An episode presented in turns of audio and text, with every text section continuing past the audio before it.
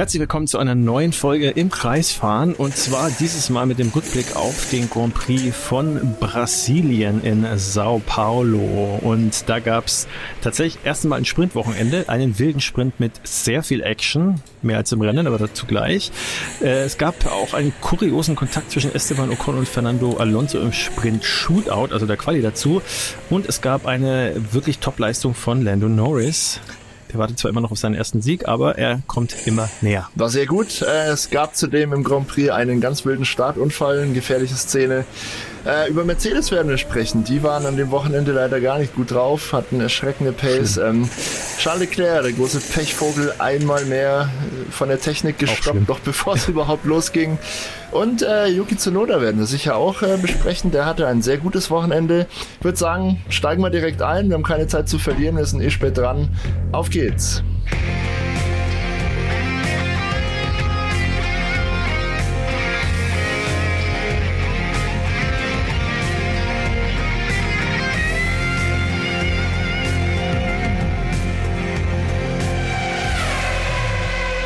So, damit landen wir gleich mittendrin, würde ich sagen. Herzlich willkommen nochmal.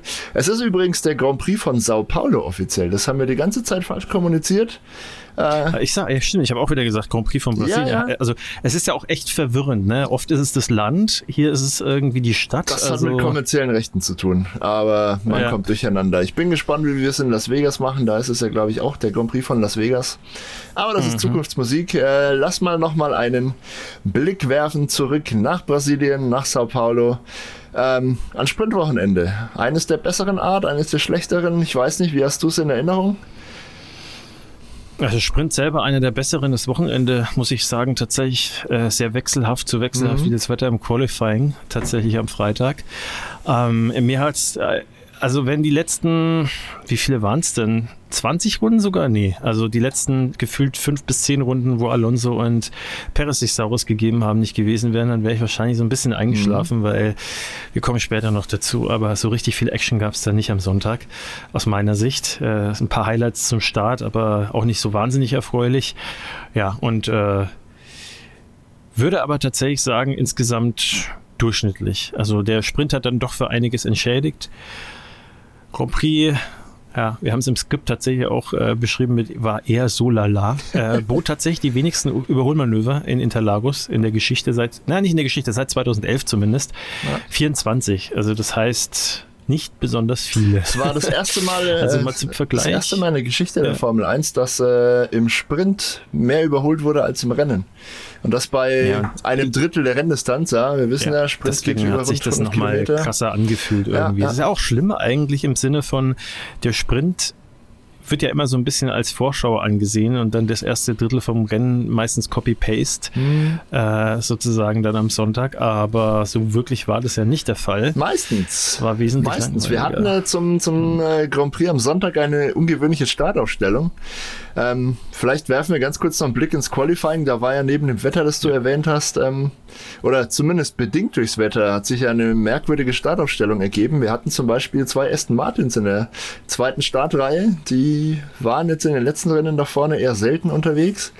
Das, die konnten sich sogar halbwegs behaupten ja, dann am ja, Sonntag. Ja. Das hat das Rennen auf jeden Fall belebt. Also sowohl Lance Stroll äh, als auch Fernando Alonso hat natürlich ein ganz gutes Rennwochenende insgesamt hatten ein bisschen Glück eben im Qualifying, dass sie relativ früh ihre gute Runde gefahren haben und dann, ja, die letzten 5, 6, 7, 8 Minuten konnte dann niemand mehr rausfahren, denn es zog innerhalb von wenigen, wenigen Minuten ein unfassbarer Sturm auf. Ähm, es wurde stockfinster, ja. Alonso hat am Funk gesagt, it's night. Und so war es dann auch. Also ich habe dann das, mhm. das Meme dann gesehen später. Äh, das äh, musste ich zweimal schauen, weil ich habe nämlich, ich bin Auto gefahren, während äh, die Qualifikation war. Mhm. Also äh, zumindest die letzten, das, das Q3 und äh, habe das dann sozusagen nur in Ton und nicht im Bild ah. äh, mitbekommen. Und äh, habe da aber schon äh, auf der Tonspur sozusagen dann äh, ahnen können, dass es richtig krass gewesen sein muss. Habe mir das dann später auf Instagram ja. angeschaut und äh, musste wirklich zweimal hinschauen, weil ich, das sah ja wirklich aus wie Weltuntergang. Also wirklich, auch, ne? als ob jetzt jemand den Lichtschalter ausgeknipst hätte. Mhm. Ähm, ich habe dann später auch äh, ein Interview gesehen, wo Charles Leclerc so ein bisschen zusammengezuckt ist, weil im Hintergrund der Donner gar so ja. heftig war äh, im, im Post-Qualifying-Interview. Also auch ziemlich krass. Äh, ja, ziemlich krass wieder auch die Leistung von Verstappen. Der hat nämlich äh, sich die Pole Position wieder mal souverän geschnappt. Äh, dieses Mal vor Charles Leclerc. Mhm. Und wie gesagt, ja. dahinter beide Aston Martin, das war dann schon beide eine gewisse Martin, Überraschung. Ja. Aber ich muss sagen, mir hat tatsächlich der Sprint, das Sprint-Shootout fast ein bisschen besser gefallen. Ähm, was ich da auch so ein bisschen abgezeichnet hatte, auch, dass äh, die Alpha Tauri äh, im Kommen sind. Die haben ja am Freitag total ins Klo gegriffen eigentlich. Also ja. das sah ja. da nicht so toll das, aus. Das hat nicht geklappt, ne? Und äh, dann am Samstag irgendwie äh, haben sie sich berappelt und äh, sowohl Danny Rick als auch der Yuki waren wirklich ziemlich weit vorne.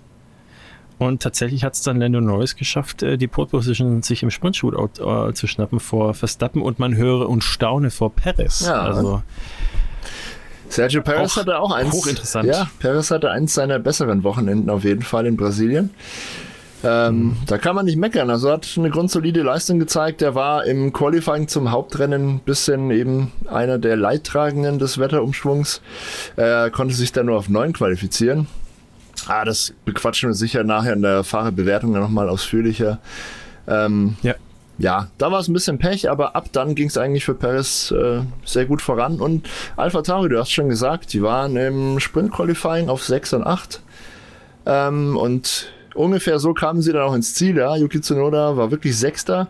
Und Danny Rick äh, kam, glaube ich, als Neunter ins Ziel, war aber nur zwei, drei Zehntel hinter einem Punkt. Also ganz, ganz knappe Kiste. Hätte auch klappen können. Das war sehr, sehr cool. Im Rennen selbst hatte Danny Rick dann leider Pech, aber das erwähnen wir gewiss auch gleich noch in wenigen Minuten. Ähm, ja, was haben wir jetzt im Sprint noch? Ähm, da, da hat sich schon abgezeichnet, also im, im Sprint selber, dass es für Mercedes leider nicht so gut läuft. Und ich glaube, das ist ein größerer ist Punkt, über den wir quatschen müssen. Ja. Insgesamt. Ja, erstmal hat sich äh, abgezeichnet, dass Verstappen immer noch eine Macht ist. Der hat sich den Norris direkt am Start geschnappt und äh, hat dann natürlich sich wieder nicht einfangen lassen. Im Gegenteil, der war dann erstmal weg. Er war äh, nicht mehr gesehen. Nicht nur erstmal, sondern genau, er war dann auf Nimmerwiedersehen mhm. sozusagen weg. Ja, äh, die, die Mercedes haben ja eigentlich erstmal äh, vorne mitmischen können, aber dann war es dann schnell mit dem Glanz vorbei. Ähm, Norris und Perez haben da schnell für klare Verhältnisse gesorgt. Ähm, das waren relativ einseitige Duelle. Ähm, weiter hinten ging es dann ein bisschen mehr ab. Ja? Ähm, aber äh, vor allem Hamilton hat da wirklich federn lassen müssen. Und das hat schon mal wirklich nichts Gutes vorahnen lassen für den Sonntag. Ähm, ja, das hat sich dann ja bewahrheitet, da kommen wir dann noch drauf. Äh, ja. Aber was sich auch bewahrheitet oder abgezeichnet hat, war auch im Sprint schon, dass die Aston Martin ähm, ein starkes Wochenende vor sich hatten. Mhm. Denn die haben äh, viele schöne Überhol- und Kampfmanöver gezeigt, während ja nicht nur Mercedes, sondern auch Ferrari so ein bisschen ja. stagniert sind. Also Mercedes wirklich äh, Boden verloren tatsächlich stark. Ferrari, hm, wie, wie schätzt du Ferrari ein? Äh, ja. Sao Paulo. Äh, auf Ferrari konnte ich mir nicht so recht einen Rein drauf machen. Da weiß ich nicht, hm. woran es wirklich gelegen hat. Die waren einfach ähm, ein bisschen im Niemandsland unterwegs. Und zwar das ganze Wochenende über.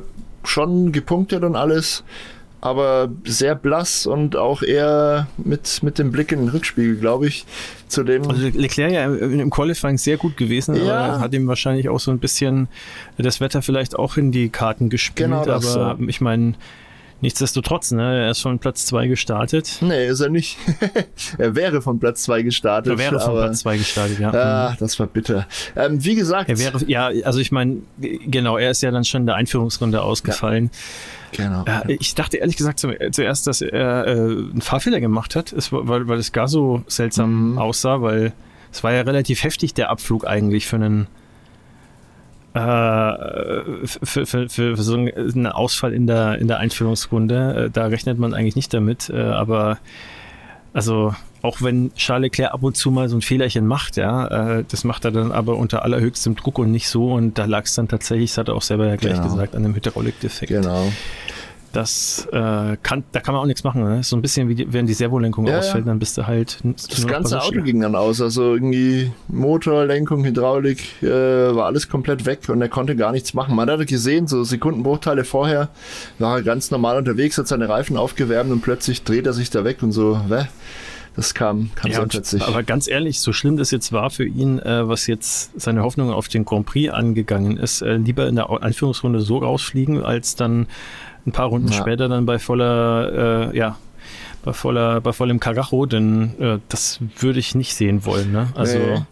naja, da glaube ich, äh, geht es da nicht mehr so viel. Wie es überhaupt aus. zu so einem Defekt kommt, ist halt äh, interessant, spannend. Das muss die Mannschaft jetzt auf jeden Fall mal ausgiebig äh, ergründen und dafür sorgen, dass das bitte nicht mehr äh, ja, eintritt das ist wirklich kein Spaß. Wie du sagst, wenn sowas im Rennen passiert, bei voller Fahrt, am besten noch in irgendeinem Duell oder in, in viel Verkehr, dann gute Nacht, Johanna. Ja, das gibt Szenen, die wollen Das war ja nicht der einzige Ferrari, der in den Unfall verwickelt war. Die beiden Haas-Ferrari äh, sind dann, äh, haben Alex Albon sozusagen ein Sandwich genommen, der dann auch nicht mehr viel machen können und dann äh, waren sowohl Magnussen als auch, nee, Moment, doch, Magnussen war es, ne? Mhm. Magnussen und Albon sind dann mussten die Segel streichen sozusagen. Und damit was sind wir im Rennen angekommen übrigens.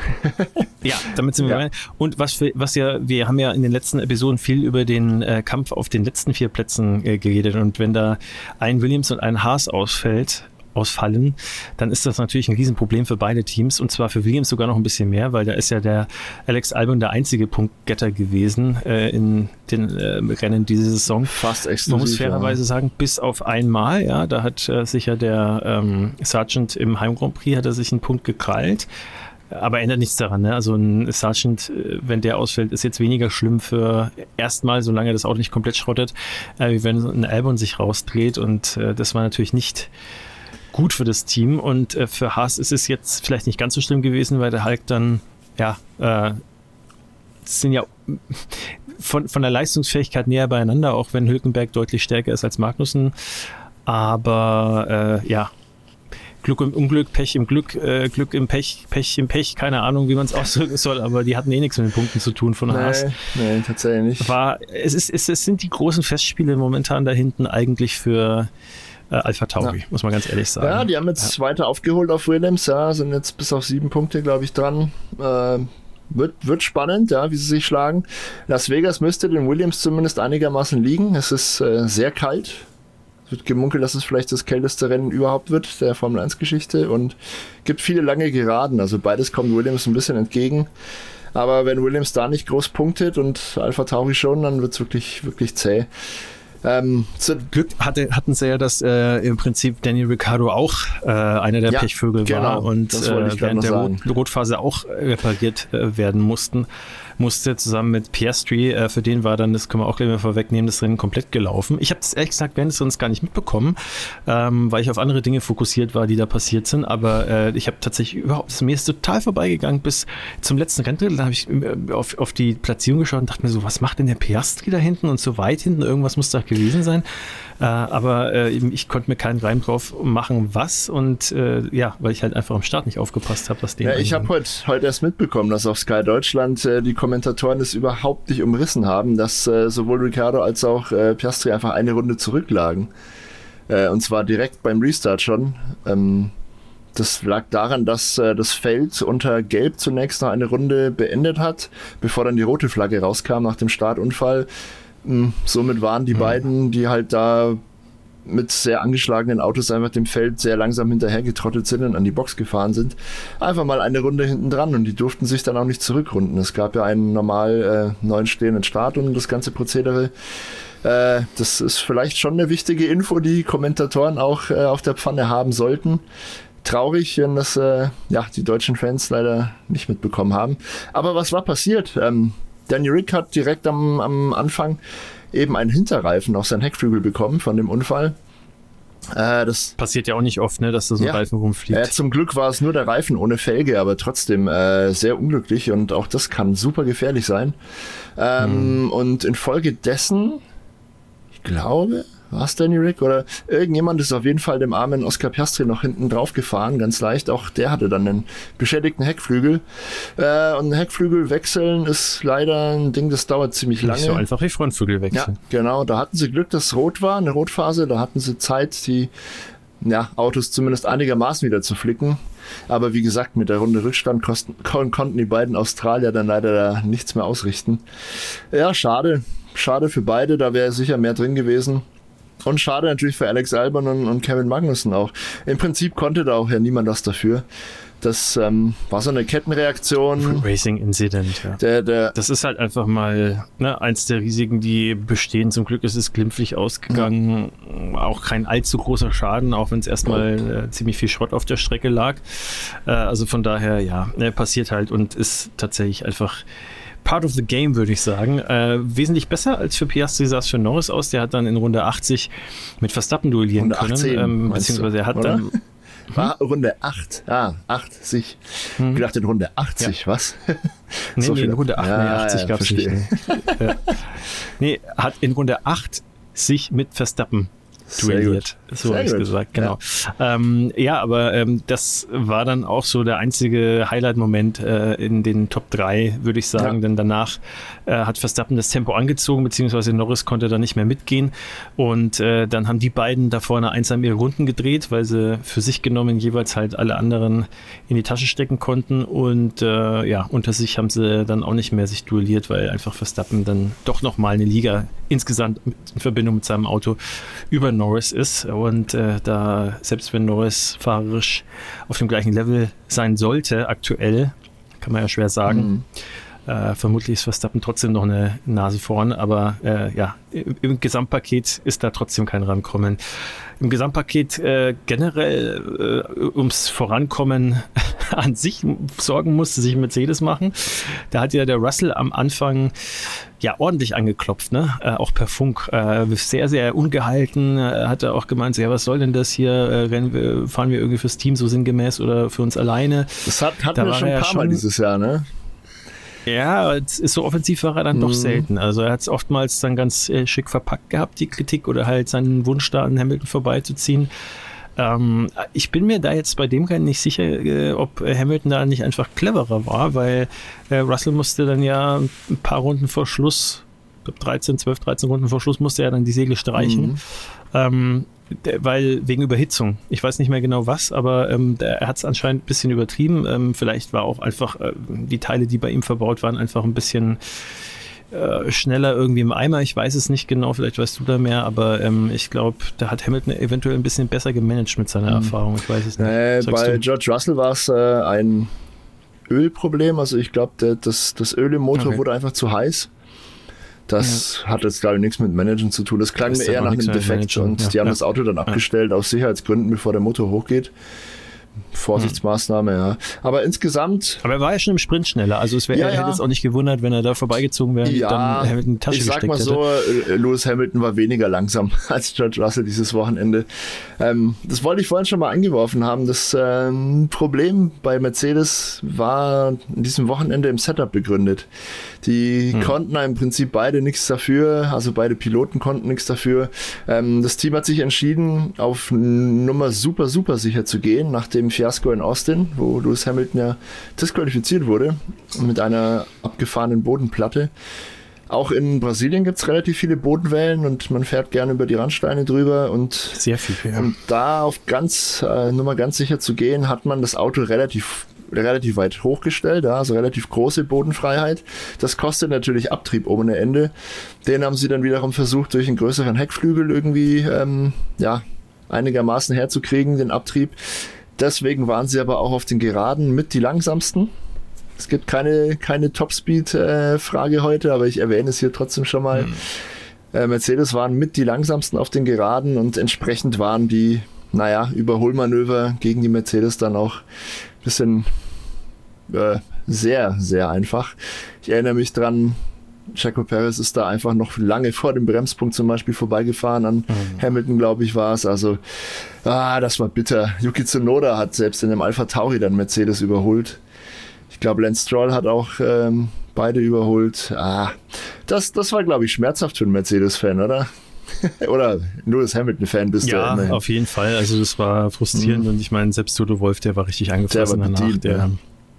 Der sagt sowieso immer, was er denkt äh, und hat da meistens auch, äh, muss man auch äh, fairerweise sagen, die richtigen Einschätzungen. Dieses Mal, äh, ja, gehe ich da auch komplett mit ihm mit. Also er hat ja sehr, sehr äh, drastisch dann auch gesagt, dieses Auto hat keinen Sieg verdient mhm. und äh, ja, also das äh, haben manche ihm dann auch ausgelegt als äh, so, ja, das kann er nicht sagen irgendwie, was sollen die in der Fabrik denken, die haben sich den Arsch aufgerissen.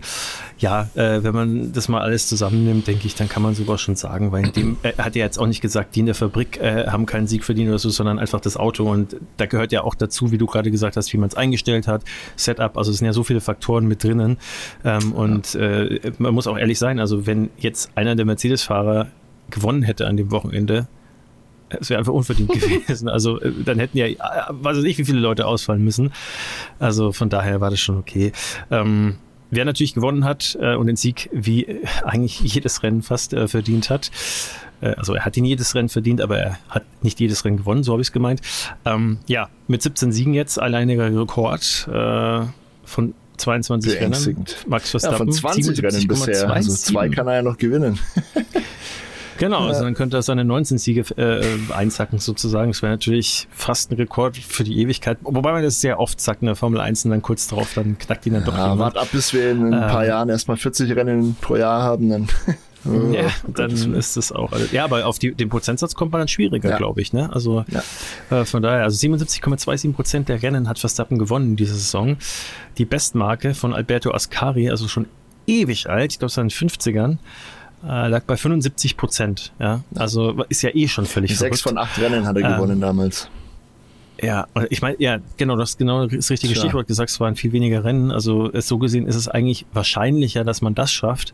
Ähm, also schon eine heftige Saison und ähm, ist vermutlich ja, also jetzt auch ganz offiziell das dominanteste Auto der Formel 1 Geschichte, glaube ich. Oder gab es noch eine Saison, wo zwei, beide Teamkollegen mal wirklich mehr gewonnen haben? Weil diese Saison Prozentual nicht. Also Prost Senna damals, mhm. 15 äh, von 16 Rennen, 88, das war der Rekord bisher.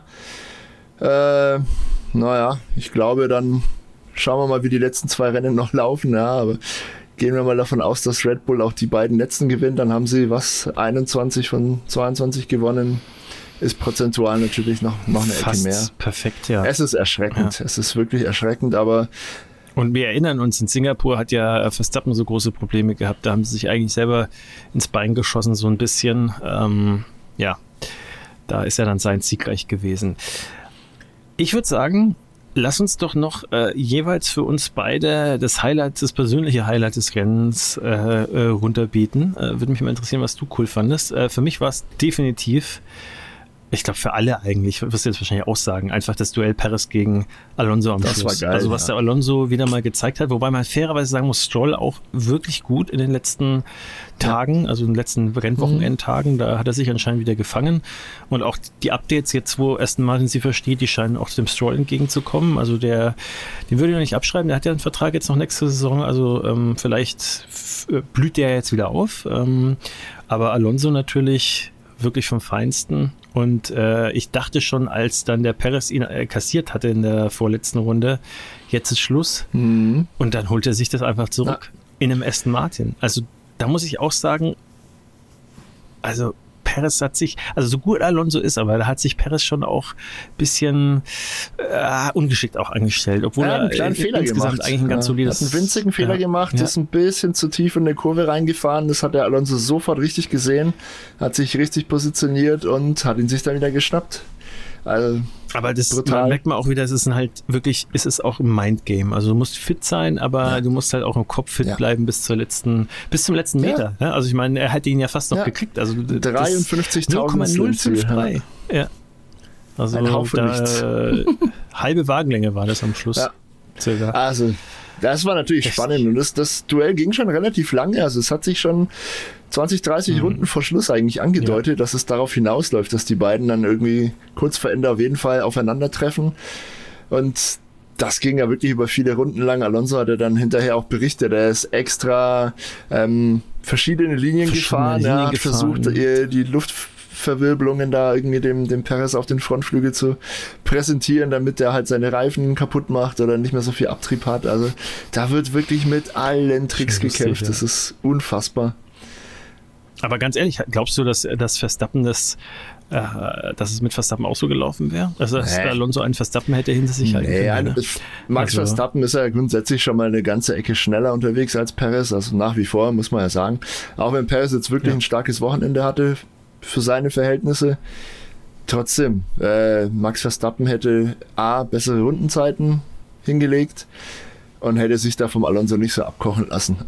Der hätte maximal zwei Versuche gebraucht, dann wäre er vorbei und hätte dann, nachdem er vorbei war, auch kein Fehlerchen gemacht. Wäre einfach gnadenlos vorne weggefahren, wie er es halt immer so macht. Also zumindest in seiner momentanen Verfassung, da läuft ja alles für Verstappen. Ich glaube, so wäre das ausgegangen. Mal schauen. Du bist ja sozusagen der Verstappen äh, des im Kreisfahrens. Du äh, bist ja jetzt zwei Rennen vor Schluss noch äh, mit zwei Punkten in Führung bei unseren im Kreis Fragen, unserem Quiz, das wir immer in der Mitte des Podcasts so machen. Ist es. Deswegen würde ich sagen, lass uns da mal reinspringen. Ich bin gespannt. Äh, eine falsche Antwort von mir und äh, du bist sozusagen der diesjährige Weltmeister Boah, im Kreisfahren, im zweiköpfigen Kreisfahren-Universum. ja, deswegen würde ich sagen, eine neue Runde.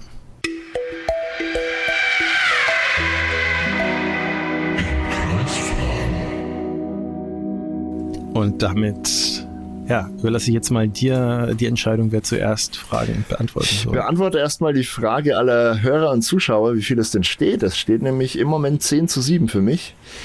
Ähm, heute kriegst du auf jeden Fall eine Gelegenheit, nochmal zu verkürzen.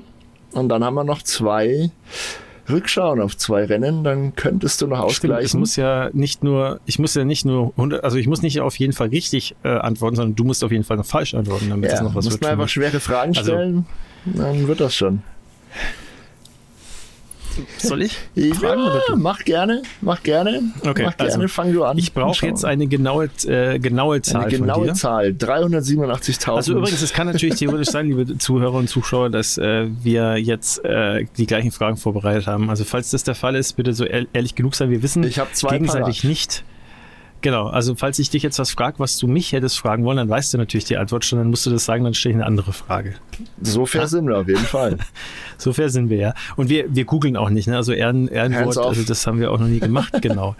Also, meine Frage an dich, äh, lieber Dave, ist, äh, und zwar, ich mache ja normalerweise immer eine Rückschau, jetzt ist es eine Vorschau. Mm. Wir haben den Grand Prix von Las Vegas, heißt der so? Ich ja? glaube ja. Ähm, ich werde nochmal nachgucken, ja. aber ich gehe mal davon aus. Oh, auf jeden Fall ist es nicht der U Grand Prix der USA das oder nicht der Austin. United States ja. Grand Prix. Genau. Das war zumindest dieses Jahr Austin. So. so. das war aber jetzt, genau, es gab, es gab verschiedene auch schon, ja. Also ähm, nicht, nicht nur Austin, sondern auch andere. Und jetzt frage ich dich, wie viele gab es denn insgesamt? Wie viele Austragungsorte United, in den USA meinst du? United States Grand Prix. Wie oft wurde der so. United States Grand Prix schon ausgetragen? Ah. Also offiziell als United States Grand Prix. Nicht wie viele Rennen in den USA. Mm, okay. Wie oft ist der United States Grand Prix unter diesem Namen? Ich verstehe. Ja, also äh, ich habe keine Ahnung. so viel kann ich schon mal sagen. Ja, dann, dann rat. Also ich, sorry, wenn ich so schwer mache, aber es. Das ist alles gut. erstens hätte ich, hätte ich mich nicht gewundert, wenn du es gewusst hättest. Und zweitens, äh, ja. Es dient der Spannung. Es dient der Spannung. Ja. Äh, ich muss, ich muss raten, aber US Grand Prix gibt es eigentlich schon sehr, sehr lange in der Formel 1. Es war immer so ein mhm. On-Off. Man hat es immer wieder versucht.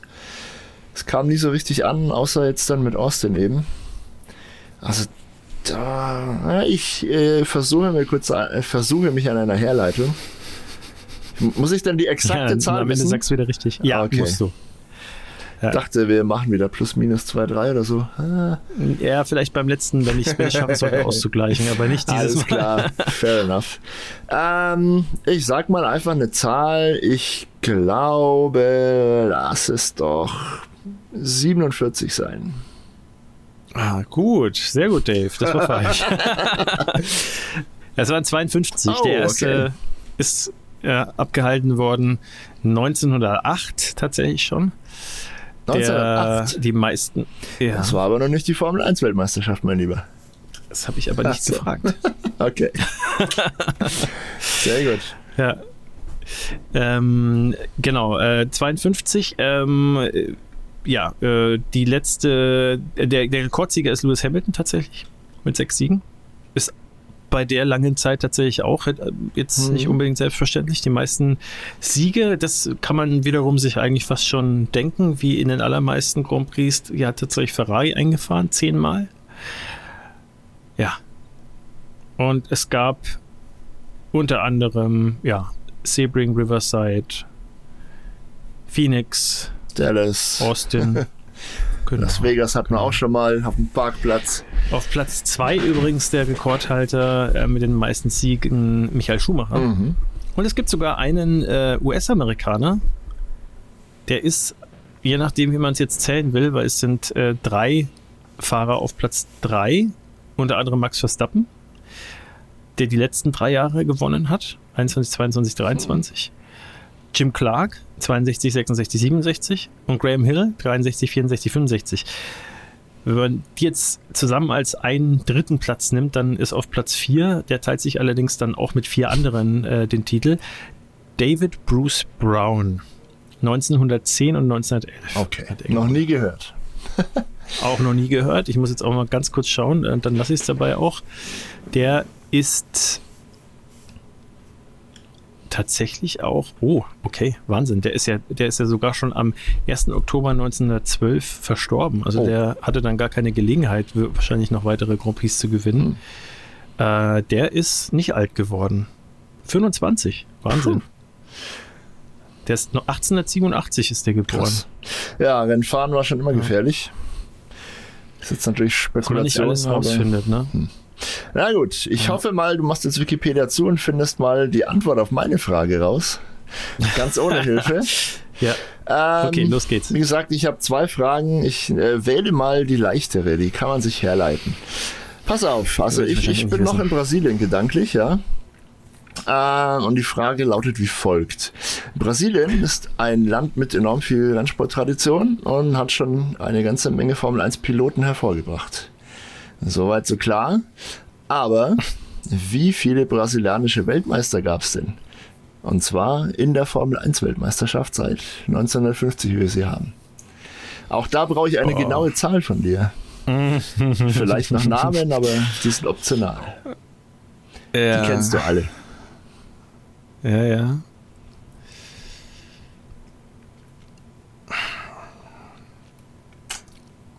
Hm.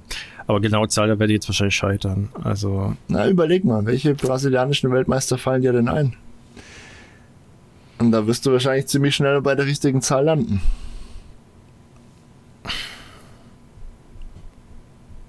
Eigentlich nur. Eigentlich nur drei, oder? Dann sag mal an, welche denn? Also Piquet, Fittipaldi und Senna. 100 Prozent richtig. Drei Weltmeister und genau die drei sind Viel zu leicht hier. Was machst du denn? Ich dachte, wäre viel schwieriger, aber du hast recht. Was wäre eine schwierige Frage gewesen? Äh, naja, ein bisschen schwieriger wäre sie gewesen. Ähm, es ist eine Kuriosität wieder statistischer Natur in diesem Jahr. Wie viele Rennen in diesem Jahr wurden durch eine rote Flagge unterbrochen bisher? Uh, okay. da ähm, hatten wir ja auch einen in Brasilien. Unterbrochen, ja. Also, äh, aber, aber, wie viele Rennen? Also genau, also wie viele Grand Prix? Ich glaube, es gab ja auch eins sogar mit zwei roten Flaggen, bilde ich mir ein. Dieses Jahr? Bin mir nicht sicher.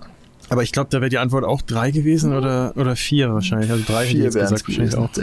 Australien okay. äh, war aus dem ersten Drittel der Saison. Dann hatten wir tatsächlich in, in äh, Holland, in den Niederlanden, in Sandford, eine rote Flagge in Mexiko und in Brasilien. Also alles in Rennen oder auch alles in Rennen? Es geht nur um Rennen, geht nur um Grand Prix. Sprints okay, und ja. Qualifying Sessions und so sind da jetzt nicht. Ach, schau mal, Dave, dann äh, vertagen wir die Entscheidungen der äh, im Kreis Fragen äh, WM um ein weiteres in Las Vegas. Das wäre doch auch, also das wäre Showdown ist Las, Las Vegas da auch Da müssen wir mal ein bisschen gamblen dann. Okay, alles klar, Freunde ja. der Sonne. Es steht 10 zu 8, Entscheidung vertagt und das war's für heute mit einer Runde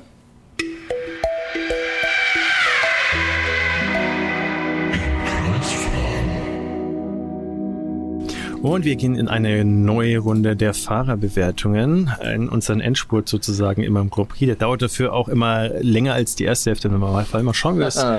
heute hinbekommen. Ja, ähm, erstmal einen Schluck Wasser. machen das alte Prost. Spiel. Ja, du trinkst einen Schluck Wasser. Ich schaue mir momentan mal die äh, Weltmeisterschaft, den Weltmeisterschaftsstand in der Konstrukteurs-WM an, denn fleißige Zuhörer wissen, wir arbeiten uns von hinten nach vorne durch und ganz lang war da ja Alpha Tauri äh, sozusagen das Schlusslicht, hat die rote Laterne gehabt. Das ist inzwischen Haas seit zwei Rennen, glaube ich, und äh, Alpha Tauri ist tatsächlich jetzt auf dem drittletzten Platz vor Alfa Romeo und äh, mit starker Tendenz nach oben, aber da kommen wir gleich dazu. Wir fangen an mit Haas, dem Haas F1-Team, wie es ja offiziell heißt, mit Nico Hülkenberg und Jan Magnussen. Und ich würde sagen. Jan Magnussen, hm, oh, du hast schon wieder gesagt. Kevin, Kevin Magnussen, ja. Aber der heißt mit zweiten Vornamen Jan. Ist das so? Nach dem Papa? Kevin Jan Magnussen. Nein. Also falsch ist es so gesehen okay. eigentlich nicht. Siehst du mal. Aber klar, äh, Leute, die so mindestens so lange dabei sind beim Formel 1 schauen wie ich, wissen ja, der hat einen Papa, der heißt Jan Magnussen. Und äh, ja, kann gut sein, dass in Dänemark der erste Vorname vom Papa äh, der zweite vom Sohn wird. Äh, also zumindest ist es in dem Fall so. Wir äh, appellieren an alle äh, dänischen im Kreisfahren Zuhörer, uns da mal aufzuschlauen, info at imkreisfahren.de, äh, gerne mal äh, uns äh, auf den neuesten Stand bringen, was so die äh, Namensvergebung in Dänemark angeht. Und wenn ihr schon dabei seid, äh, schaut auch auf imkreisfahren.de, äh, auf unserem Instagram at imkreisfahren und äh, auf unserem YouTube-Kanal vorbei, wenn ihr das nicht eh schon gerade macht. Wir freuen uns über jeden Follower und über jeden Like. Da sprichst und, du wahr. Dann schauen wir mal, wie wir wie wir es denn geliked haben. Also Kevin Magnussen, 14. in der Qualifikation. Ha, ja, leider im Grand Prix am Sonntag direkt äh, am Start schon ausgeschieden bei diesem Crash mit seinem Teamkollegen plus Albon. Im Sprint-Shootout 11., im Sprint 16. Und äh, sein Teamkollege Hülkenberg in der Quali drei Plätze vor ihm 11. Im Grand Prix hat es bis zum Ende geschafft, auf Platz 12. Sprint-Shootout war er ein Platz hinter ihm auf Platz 12 und im Sprint selber war er zwei Plätze hinter ihm auf Platz 18. Kevin Magnussen. Jo, soll ich mal? Dave. mhm. Jo, Kevin Magnussen. Ähm, schwieriges Wochenende, grundsätzlich schwieriges Wochenende für die Haas-Piloten. Mhm. Äh, Nico Hülkenberg hat sich auch sehr kritisch geäußert und man munkelte ja schon, äh, das kann man ja gleich, gleich mal hier einwerfen, es geht ja mehr oder weniger um ihn auch und um sein Team. Ähm, man munkelt wohl, dass er vielleicht versucht, aus dem Vertrag für 2024 rauszukommen, den er ja hat mit Haas weil er doch sehr enttäuscht ist von den Fortschritten oder von den eben ja, nicht erfolgten Fortschritten, die Haas jetzt im Laufe der Saison gemacht hat. Auch das neue Upgrade, das in Austin jetzt ans Auto kam, erfüllt wohl keine Erwartungen leider. Das äh, geht nicht so richtig vorwärts und ja, der Hülkenberg ist auch ein bisschen frustriert darüber.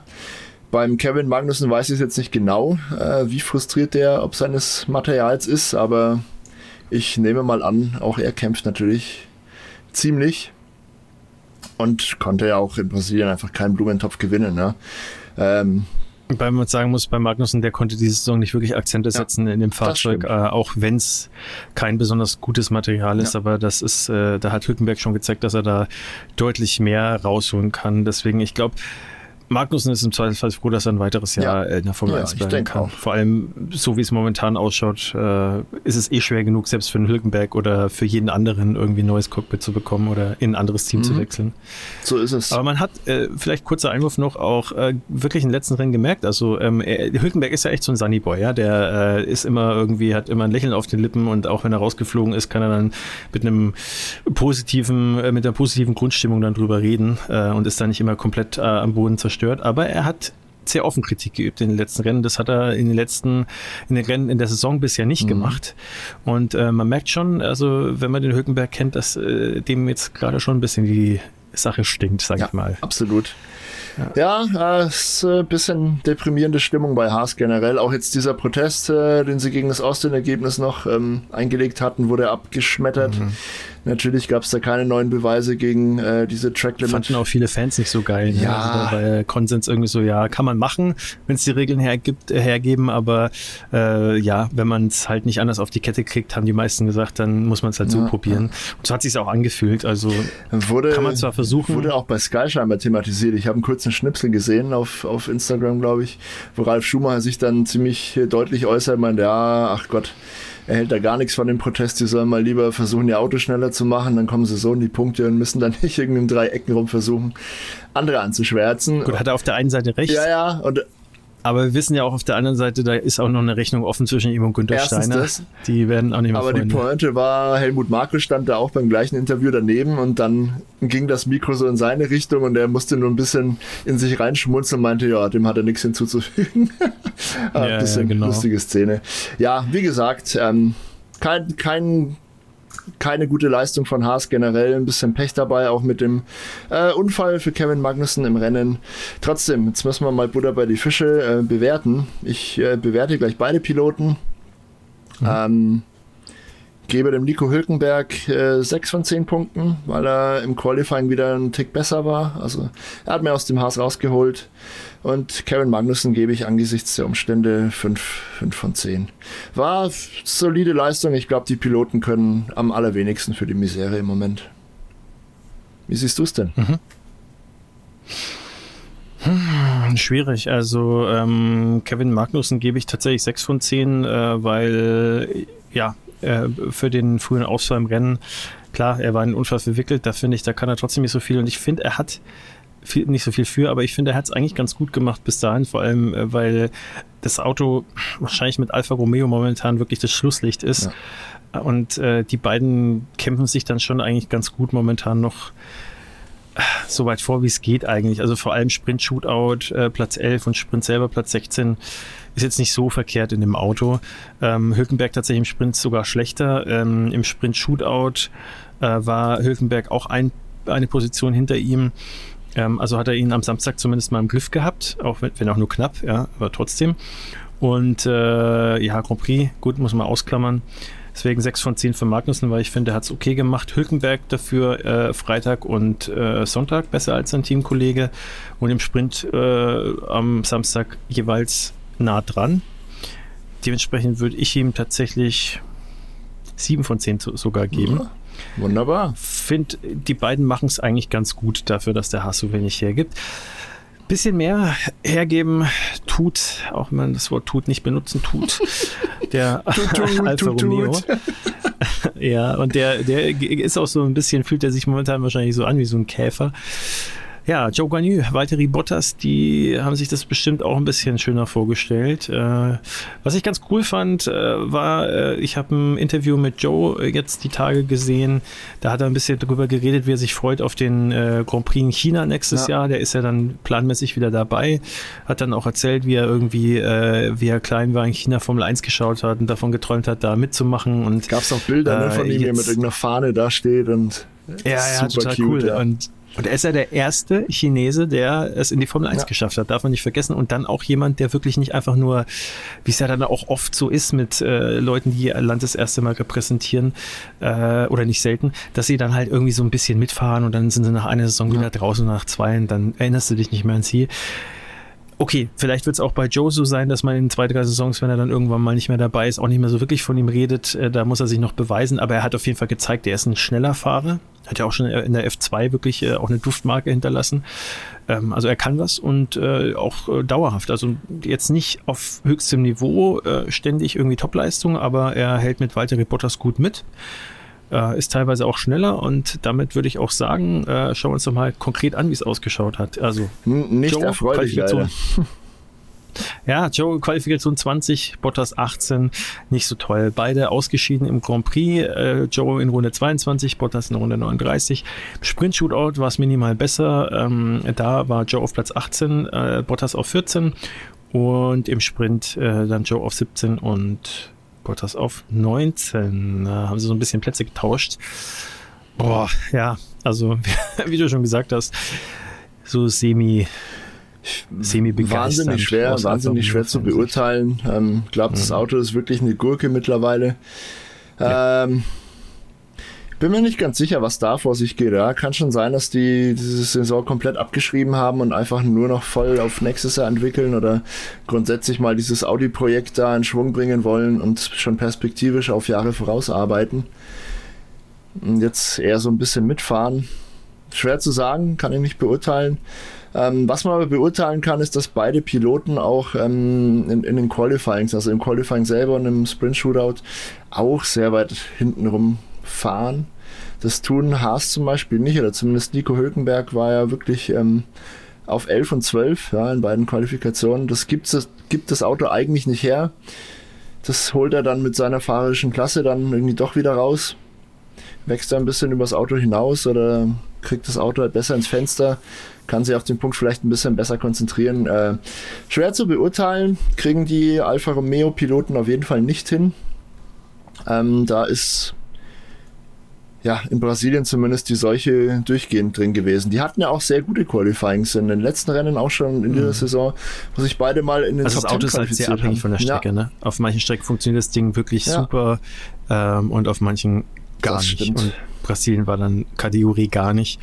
Und sogar zu dem äh, Ausmaß, dass halt, äh, das sei an der Stelle auch noch gesagt, beide jetzt nicht aufgrund von Fahrfehlern oder Unfällen raus sind, sondern die hatten mechanische, technische Probleme genau. und sind dann mit Defekten ausgeschieden. Also wirklich lag nicht an ihnen, dass ja. äh, das so ein desaströses Ergebnis war. Ja, um das abzukürzen. Ich, ich komme jetzt mal zuvor. Ja, oder komm mir zuvor. Dann, dann hau rein. Ja.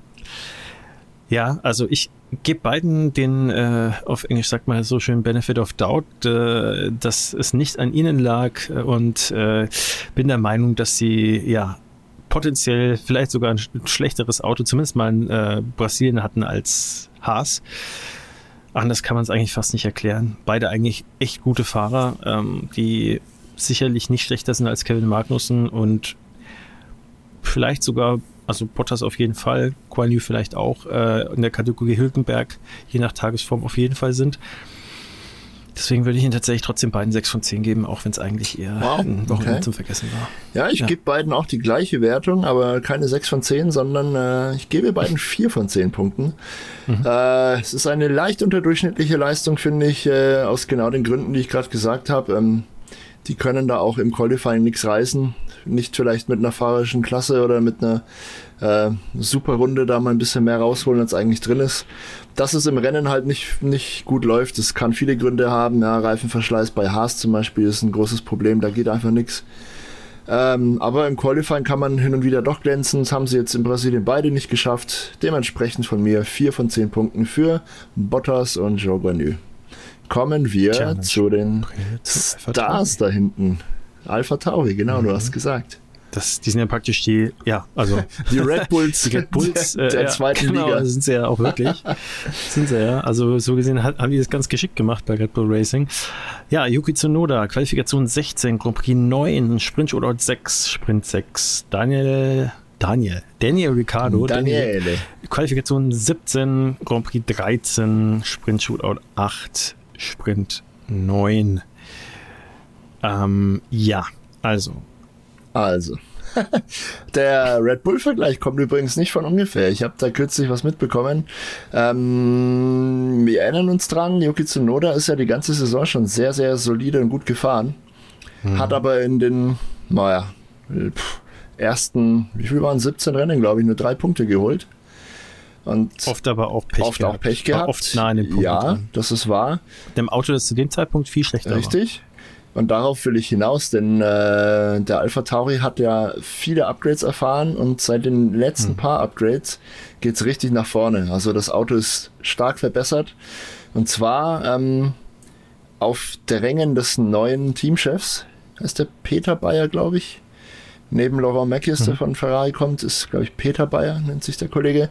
Ähm, der hat darauf gedrängt, dass möglichst viele Teile des Schwesterteams ans Auto schon kommen die zwar jetzt nicht zwingend unbedingt zum Konzept passen, aber das ist jetzt egal, die experimentieren und sagen, komm, gebt uns, was ihr entbehren könnt. Wir schrauben das bei uns ans Auto und schwuppdiwupp ist das Ding auf einmal eine, naja, Rakete ist jetzt übertrieben, aber deutlich, deutlich besser als im Saisonverlauf bisher und ja, sowohl Ricardo als auch äh, Yuki Tsunoda können jetzt davon profitieren. Haben sie auch sehr gut gemacht in Brasilien. Ähm, Tsunoda war sensationell für mich. Das äh, sage ich gleich vorweg. Ähm, der ja. kriegt von mir auch straight away eine 9 von 10. Gibt ein bisschen mhm. Punktabzug, weil das äh, Qualifying fürs Rennen leider nicht so ganz gut gelaufen ist. Für beide aber nicht. Aber sowohl äh, ja, im Sprint Shootout, also im Sprint war er Sechster. Das war grandios. Auch im Grand Prix hat er mit Platz 9 dann ja Punkte geholt. Das ist super wertvoll für das Team. Das zeigt auch, dass er richtig gut unterwegs ist, sehr selbstbewusst unterwegs ist und dass er Performance auch umsetzen kann. Ja, Wenn es im Auto steckt, ist Yuki Tsunoda mittlerweile zur Stelle. Wenn er nicht gerade wieder einen seiner Trademark-Wutausbrüche hat, dann klappt das auch alles. Ja? Also Brasilien war ein super Wochenende von ihm. Wenn er solche Wochenenden ähm, immer hinkriegt, dann ja, avanciert er wirklich zu einem sehr, sehr, sehr guten Piloten. Das ist die Aufgabe für die nächste Saison, aber bisher schlägt er sich wirklich sehr wacker. 9 von 10 Punkten für Yuki Tsunoda von mir. Äh, und Danny Rick, Danny Rick, Danny Rick, ähm, was machen wir denn mit dem? Der hatte im Grand Prix einfach gnadenloses Pech gehabt, das haben wir schon erläutert. Heckflügel ja. beschädigt und ist dann die ganze Zeit mit einer Runde Rückstand darum gefahren. Kann er nichts dafür, war trotzdem ein okayes Rennen ab da, denke ich mit einem beschädigten Auto. Ähm, Sprint, äh, Sprint Shootout und Sprint selber waren auch sehr, sehr gut von ihm. Qualifiziert er sich auf 8 und gelandet ist er dann auf 9. Wie gesagt, zwei, drei Zehntel am letzten Pünktchen vorbei. Ähm, super Leistung auch. Glaube, Pi mal Daumen nach Adam Riese, wenn man zusammen addiert, komme ich da auf 7 von 10 für Danny Rick übers Brasilien-Wochenende. Ja, also ich gebe äh, Yuki auf jeden Fall auch 9 von 10 genau aus den gleichen Gründen, wie du sie gesagt hast. Und Daniel Ricciardo war halt wirklich neben Leclerc wahrscheinlich einer der ja. größten Pechvögel, ja, ja, weil der war wirklich, also in, in, der Qualifikation war er näher dran, und das muss man jetzt auch mal äh, gesagt haben, als äh, Perez an Alonso bei der Zieleinfahrt. Ja, und äh, im Sprint-Shootout war er auch nicht viel weiter weg, also vielleicht eine Dreiviertelwagenlänge. Also der war eigentlich, wenn man mit anderen Worten, wenn, wenn man nicht die Zeit so genau messen könnte, war der eigentlich gleich schnell. Mit bloßem Auge hätte man das wahrscheinlich fast nicht erkennen mhm. können. Ähm, deswegen boah, tue ich mich echt schwer, ihm 7 von 10 zu geben, weil halt so viel Pech dabei war. Äh, ich gebe ihm tatsächlich 8 von 10. Einfach, weil ich mir hundertprozentig sicher bin, äh, dass er wahrscheinlich fast das gleiche Ergebnis wie Yuki Tsunoda äh, hätte in den Asphalt brennen können, wenn er nicht ganz so viel Pech gehabt hätte. Hätte, hätte Fahrradkette. Tut mir echt leid, ja, also ja, ja, ja, klar. Äh, ich, ich, ich weiß auch total, äh, also kann es total nachvollziehen, wie du das bewertet hast, aber ich gebe ihm da ein Punkt, Pünktchen mehr, weil ich das irgendwie nicht verargumentieren kann. Alles gut, ist ja auch. Übrigens, äh, ich habe ja noch äh, gesagt vor ein paar Rennen, dass ich glaube, dass Alpha Tauri noch Williams sich mhm. schnappt in der Konstrukteursweltmeisterschaft und im Moment sind die nur noch sieben Punkte hinter Williams, zu denen wir jetzt kommen. Das wird spannend, äh, ja. Natürlich weiterhin mit Logan Sargent und Alexander Albon und auch weiterhin, naja, nicht am ganzen Wochenende, aber dann doch äh, über weite Strecken äh, wieder mal mit dem gleichen Bild wie oft. Alexander Albon da eine ganze Ecke vor Sargent. Man muss aber auch sagen, der Williams jetzt dieses Wochenende wirklich nicht gut gelaufen.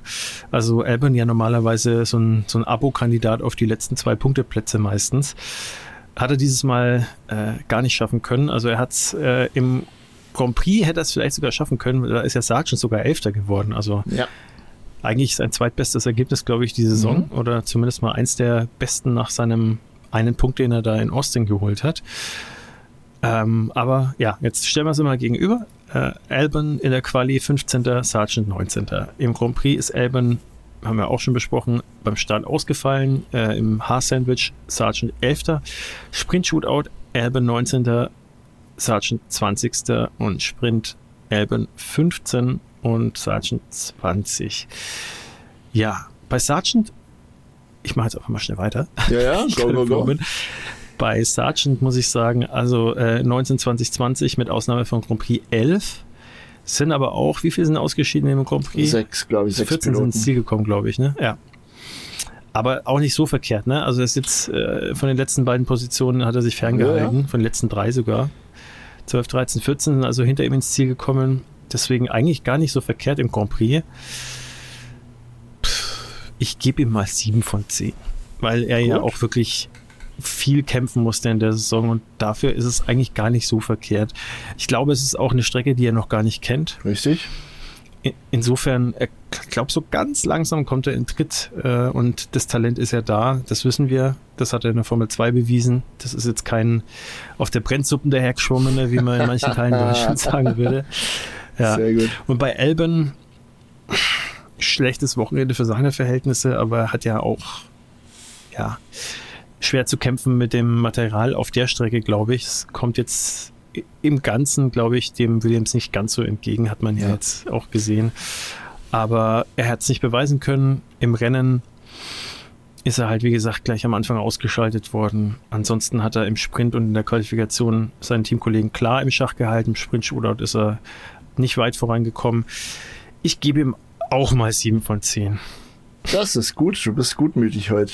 Das lobe ich mir. Hm. Äh, ja, ich mach's kurz. Äh, Long Sargent fand ich solide. Für seine Verhältnisse ein gutes Wochenende. Qualimäßig nicht so toll natürlich, aber das lag zu großen Teilen am Auto.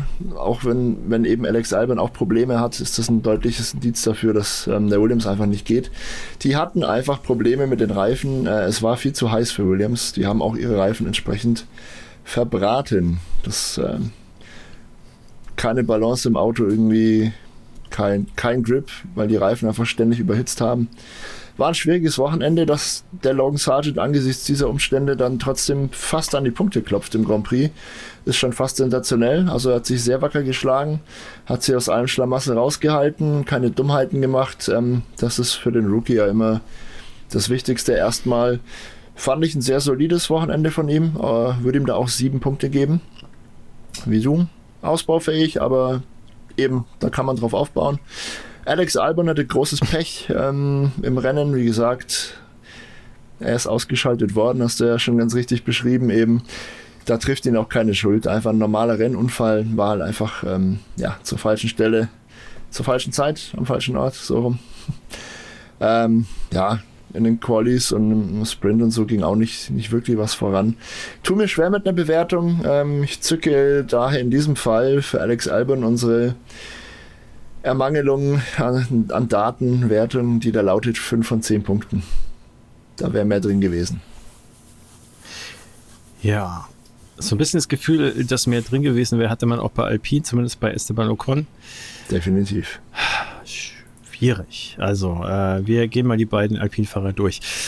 Pierre Gasly, Qualifikation 13, Esteban Ocon 12. Pierre Gasly, Grand Prix 7, Esteban Ocon 10. Sprint Shootout Pierre Gasly 13, Esteban Ocon 16.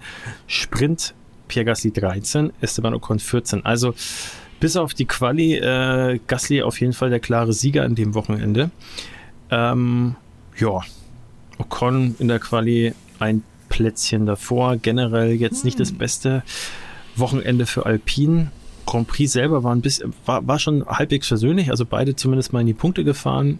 Wahrscheinlich aber auch eben der Tatsache geschuldet, dass so viele ausgefallen sind. Puh. Für mich auch eher schwierig. Ich habe das Gefühl gehabt, dass beide eigentlich ganz gute Aktionen hatten in dem ganzen Rennen. Mhm.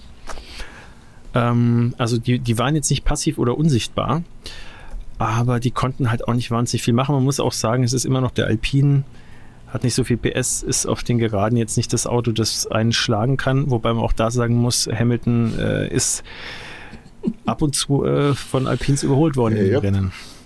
Was ja auch schon vieles aussagt für Mercedes, zu dem ja. wir später kommen. Also ich äh, versuche mich kurz zu halten. Äh, ich glaube, ja, es war schwierig. Beide haben das Beste daraus gemacht. Ich würde tatsächlich äh, Pierre Gasly 7 von 10 geben und Esteban Ocon 6 von 10. Sehr schön, das mache ich nämlich genau so. ich fand Pierre Gaslys Leistung insgesamt sehr gut. Ähm, wie gesagt, in Relation zur Leistungsfähigkeit des Autos hat er seine Sache sehr gut gemacht.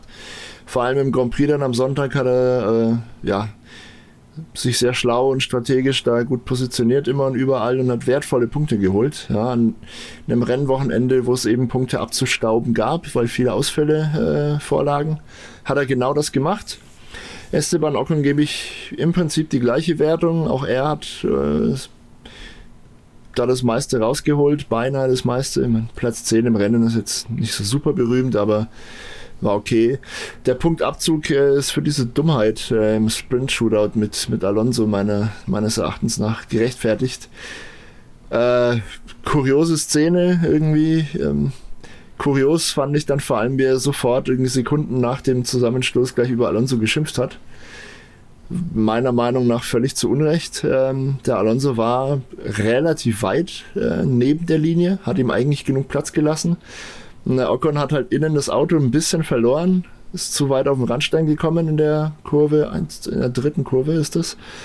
Ähm, musste dann gegenlenken und ist beim Gegenlenken, während er versucht hat, sein Auto wieder unter Kontrolle zu kriegen, dem Alonso über den Vorderreifen gefahren. Also eigentlich hat der Ocon eher den Alonso über den Haufen gefahren, für meine Begriffe. Und sich dann darüber beschwert, was der Alonso da macht. Also, naja, gut, sei es drum. Es war vielleicht im Eifer des Gefechts eine kleine Fehleinschätzung der Situation seinerseits. Bin mir gar nicht sicher, ob er das im Nachhinein relativiert hat wieder. Ich habe da nichts mehr weiter gehört dazu. Ähm, kuriose Szene auf jeden Fall, sollte man mal drüber gesprochen haben und dafür ziehe ich dem Esteban Ocon, wie gesagt, ein Pünktchen ab. Der kriegt 6 von 10. Pierre Gasly, sehr solides 7 von 10 Punkten von mir.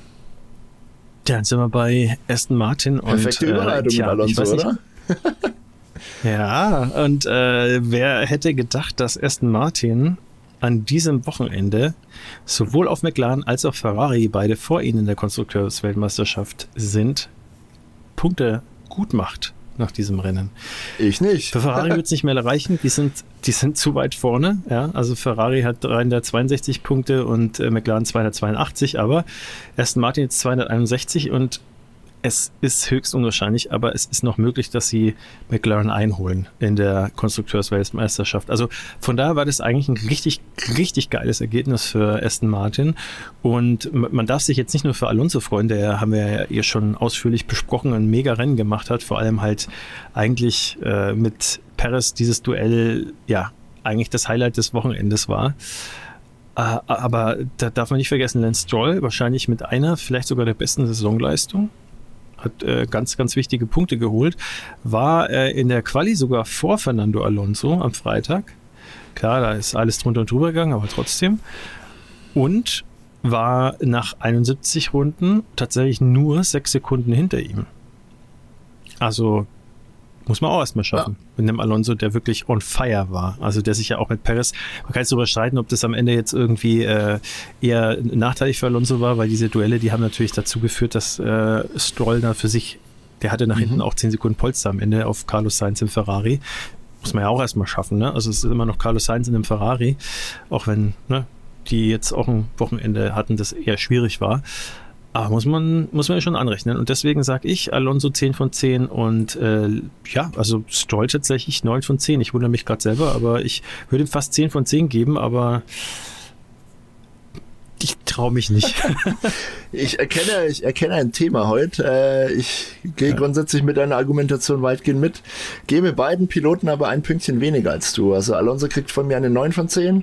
Der Stroll kriegt mhm. eine 8 von 10. Ähm, liegt hauptsächlich daran, dass beide einen ziemlich gebrauchten Samstag hatten. Da ging es im Sprinter zwar sehr sehenswert zur Sache für beide, also die waren definitiv Aktivposten und haben sich da sehr schöne äh, Duelle und sogar Dreikämpfe geliefert mit einigen Piloten. Am Ende des Tages muss man aber festhalten, Sprint Shootout, ähm, Stroll 17, Alonso 15 und im Sprint selber ja. beide an den Punkten vorbei. Ja, Stroll 12, Fernando Alonso war 11. Ähm, hätten sie da auch Punkte geholt, was in dem Auto ja offensichtlich möglich war, ähm, wäre ich mit deiner Bewertung mitgegangen, aber angesichts hm. dieser Tatsache gebe ich beiden einfach ein Pünktchen weniger als du.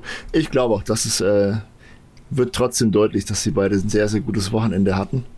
Insgesamt betrachtet. Und ja, wenn sie diese Form jetzt konservieren können, wenn die Upgrades äh, jetzt dann doch einschlagen und, und, wenn das Team die Upgrades versteht und wenn Oscar Piastri dann ein bisschen schwächelt, äh, wie er das jetzt in Brasilien auch getan hat, wo wir gleich dazu kommen, dann äh, ist der Kampf ja vielleicht wirklich noch offener. Wenn jetzt Alonso und, und, Norris sich da die Podestplätze noch wegnehmen gegenseitig, dann kommt da vielleicht in den letzten zwei Rennen noch ein bisschen Pfeffer rein in die Kiste. Fände ich ganz cool. Äh, wie gesagt, lass uns doch gleich über McLaren sprechen. Die sind nämlich die nächste Mannschaft, über die wir reden wollen. Ja. Ja, Piastri Qualifikation 10, Lando Norris 7, Piastri Grand Prix 14, letzter, viele ausgefallen. Äh, eine Runde Rückstand. Das ist die Erklärung. Lando Norris Zweiter. Sprint Shootout Oscar Piastri 10, Lando Norris 1, Sprint Oscar Piastri 10, Lando Norris 2. Ja, Okay, also Qualifikation war eher so ein Ding für sich. Also Platz 7 und Platz 10 würde ich jetzt gar nicht mal so hoch hängen.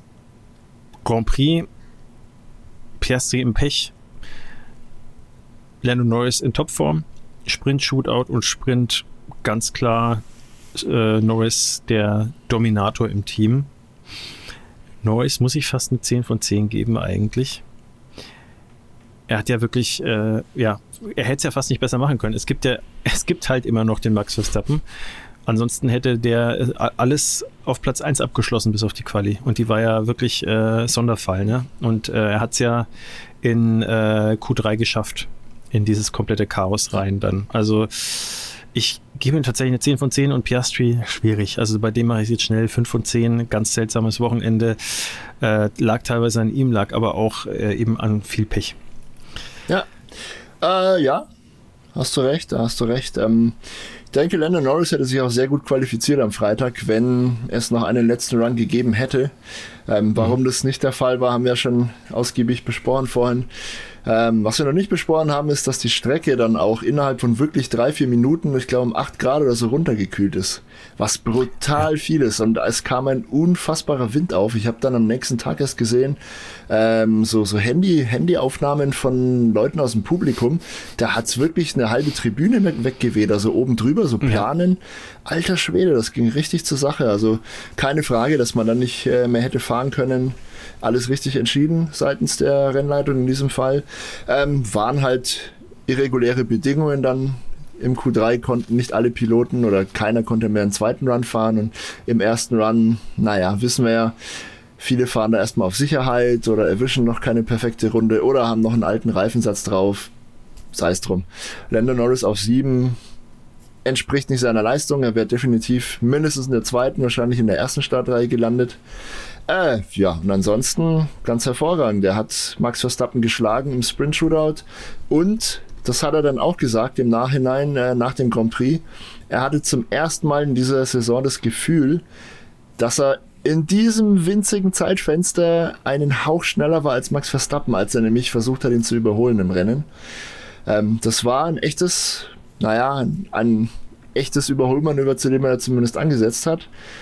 Der McLaren-Pilot hatte da frischere Reifen drauf, meine ich. Hatte ein bisschen mehr Grip, hat gedacht, okay, ich probiere es jetzt einfach. Max Verstappen hat dann natürlich äh, fair, hart aber fair die Tür zugeschlagen und ist dann aufgewacht und hat sich gedacht, ach, alles klar, muss, muss ich dann mich doch ein bisschen strecken und äh, hat es dann unter Kontrolle gebracht. Zudem hat sich der Norris dann bei dem Manöver natürlich ein bisschen die Reifen überstrapaziert, wollen wir gar nicht auf die Goldwaage legen. Äh, ganz klare Kiste, auch von mir kriegt Lando Norris 10 von 10. Das war ein sensationell gutes Wochenende. Ich würde ihm ja wünschen, ich drücke hier gerade alle Daumen, dass der noch dieses Jahr ein Rennen gewinnt. Das würde seinem Selbstbewusstsein, glaube ich, gut tun und auch dem Selbstbewusstsein der Mannschaft. Er hätte sich wirklich verdient mittlerweile. Vegas würde total, finde ich, zu ihm passen. Ja, Vegas wäre also, doch mega kann ich total cool. vorstellen. Also es wäre doch so ja. ein ja, wollen wir gleich einen, Pod einen Podiumstipp abgeben für Vegas, ja? Lando Norris vor Danny Rick und äh, Bottas, bitte. das ja, wäre doch mal ein Podium, cool. oder? Das wäre das wär sehr witzig, ja. Das wäre ja, das Podium des Jahres. Klar. Ah, ich muss trotzdem Oscar Piastri noch bewerten. Dem gebe ich ein Pünktchen mehr als du. Ich gebe ihm 6 von 10 Punkten, weil er wirklich im Rennen Pech hatte. Ähm, auch durchgehend äh, Rang 10, den er sonst inne hatte, sowohl im Quali als auch im Sprint Shootout als auch im Sprint, ist ja nicht schlecht insgesamt. Es ist eine neue Strecke für ihn, die kennt er nicht. Ist zum ersten Mal in einem Formel-1-Auto da drum gecruised. Sprint-Wochenende generell, da war das Setup vielleicht auch noch nicht ideal. Also alles in Ordnung für seine Rookie-Saison.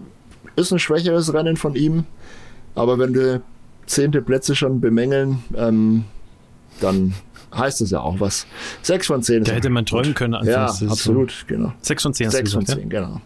Und wir kommen zu Ferrari. Gut, dann Ferrari, genau, Charles Leclerc und Carlos Sainz. Leclerc, Qualifikation 2, Sainz 8. Leclerc, ja, zum, in der Einführungsrunde ausgeschieden Grand Prix, also gar nichts Grotesk. geschafft leider. Carlos Sainz 6. Sprint Shootout, Leclerc 7, Carlos Sainz 9 und Sprint selber Leclerc 5, Carlos Sainz 8.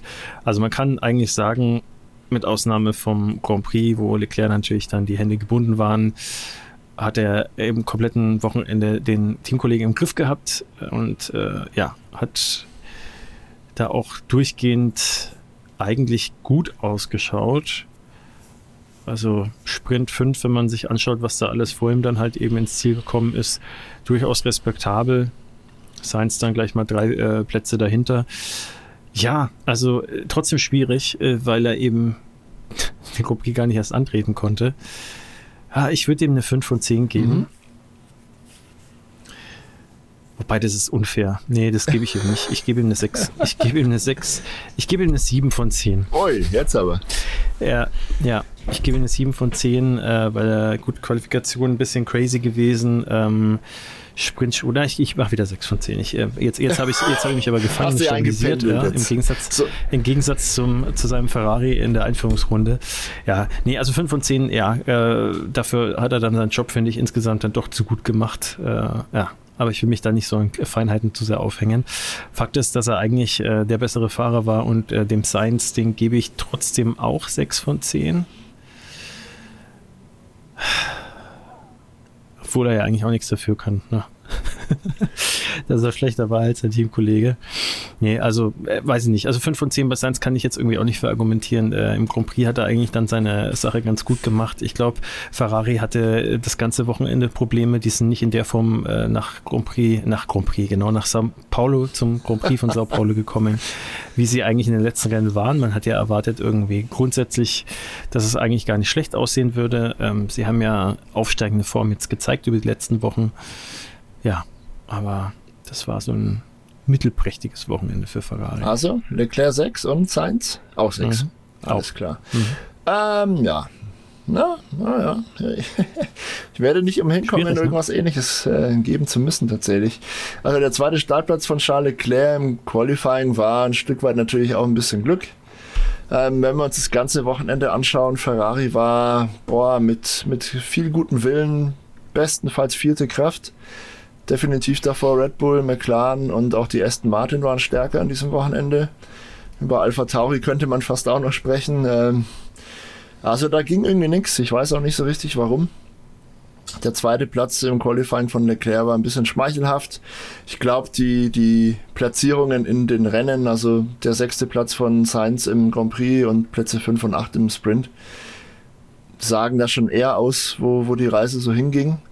Ähm, ich glaube aber dennoch, dass beide Piloten das Maximum rausgeholt haben. Die sind professionell genug und ähm, ja, wenn das äh, Auto in einem Zustand ist, das halt mehr zulässt, dann holen sie auch mehr raus. Ähm, Ob es am Setup lag, am Motor, darf man nicht vergessen. Brasilien ist ja auch noch sehr hoch gelegen, die zweithöchste Strecke nach Mexiko und auch da haben die Motoren ein bisschen Probleme. Zieht sich auch ein bisschen durch, ja. Haas war schwach, ähm, Alfa Romeo war schwach.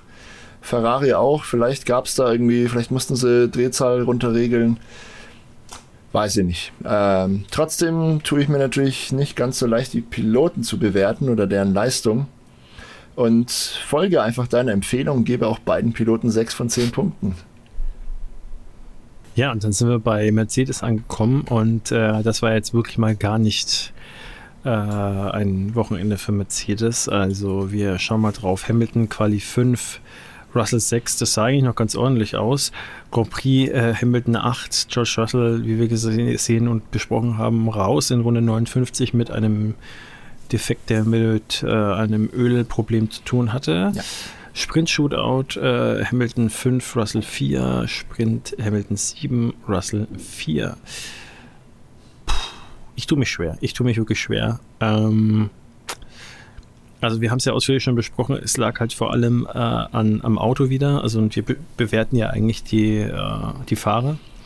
Haben wir ja auch jetzt heute zum Beispiel bei Haas auch schon besprochen und eben gerade bei Ferrari. Ich kann dem Hamilton trotzdem keine besonders hohe Punktzahl geben, äh, auch wenn er, glaube ich, seine Sache ganz gut gemacht hat. Ich würde jetzt einfach mal Hamilton eine 7 von 10 geben. Ähm, weil ich finde, er hat es relativ stabil noch abgewickelt. Also ähm, das ist eine schöne Formulierung. Sprint. Stabil abgewickelt, so Freunde. Wisst ihr Bescheid. Ja, Im Sprint im Grand Prix hat man ja gesehen, dass er eigentlich nur, nur noch irgendwie damit zu kämpfen hatte, zu managen, dass das Auto irgendwie, dass die Reifen nicht auseinanderfliegen ja. oder an was es dann lag irgendwie, dass er halt nicht noch krasser einkassiert wird. Und äh, Russell, der extrem vorgeprescht ist, der hatte ja dann äh, schnell Science im Nacken. Und als Sainz an ihm vorbeigezogen ist, äh, dachte ich jetzt eigentlich, okay, der kassiert jetzt seinen Hamilton und dann ähm, ist erstmal Ende im Gelände. Dann äh, wird nämlich der Hamilton vom Sainz wieder, äh, der Hamilton vom Russell auch kassiert, weil der eigentlich aussah, als ob er schneller war. Hat er auch, wie wir schon vorhin gesagt haben, angeklopft vorher.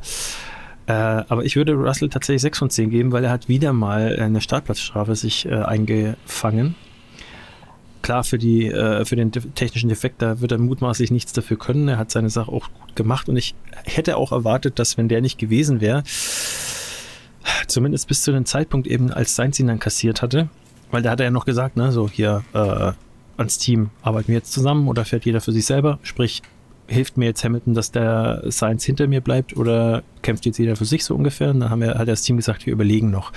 Im Endeffekt haben sie dann so lange überlegt, dass der Sainz ihn sich geschnappt hat und danach kam aber auch nichts mehr. Also danach hat er nicht mehr aufholen können zu Hamilton. Deswegen tue ich mich jetzt auch schwer zu sagen, dass er da irgendwie jetzt sicher im Rennen ihn dann kassiert hätte, wenn es anders gelaufen wäre, wenn man zusammengearbeitet hätte.